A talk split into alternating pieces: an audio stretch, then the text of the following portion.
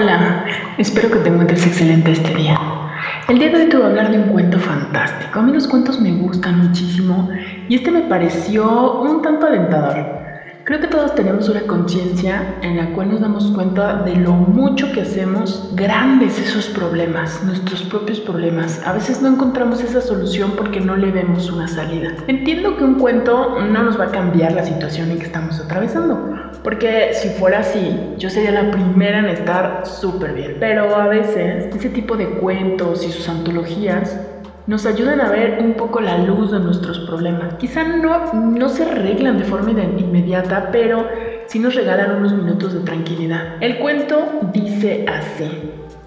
Un anciano maestro hindú se cansó de las quejas de su aprendiz, así que una mañana lo envió por algo de sal.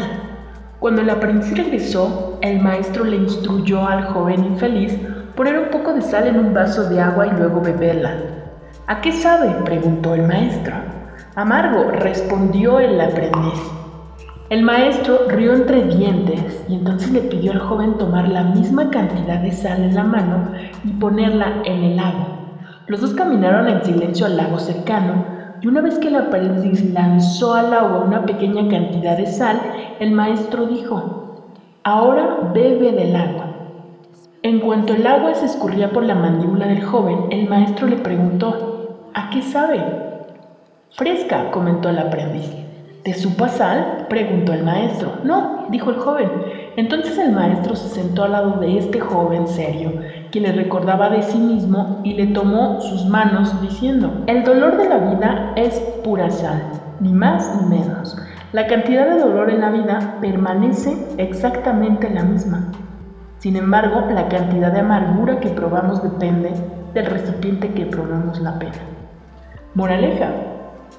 Así que cuando estés con dolor o adversidades de la vida, la única cosa que puedes hacer es agrandar tu sentido de las cosas. Deja de ser un vaso, conviértete en un lago. Y sí, efectivamente también depende muchísimo de lo que estemos viviendo, si tenemos apoyo, si alguien nos escucha, si alguien nos ayuda, nos apoya, te entiende, te pregunta. A veces que alguien más nos cuestione también nos hace ver las cosas. Espero que este cuento, este pequeño cuento te haya ayudado un poco, te ha hecho olvidar algo. No te va a resolver tus problemas, posiblemente no, no pase, pero vamos a tener otra perspectiva. Te das cuenta de que no estás solo, te das cuenta de que tus problemas no se van a resolver tienes que darle tiempo al tiempo y tienes que quererte, darte cuenta de lo que vales, lo que puedes hacer y no enfrascarte solamente en ese problema que tienes. También, obviamente tienes que echar mano de ti si es lo que quieres, salir adelante y sentirte pleno mucho mejor. Cuídate mucho, este fue un cuento pequeñito, pero realmente que te encuentres excelente. Y recuerda, si quieres comunicarte conmigo, mandar mensajes, búscame en Telegram como Mundo Flotante. Entre paréntesis el podcast. Nos vemos. Adiós.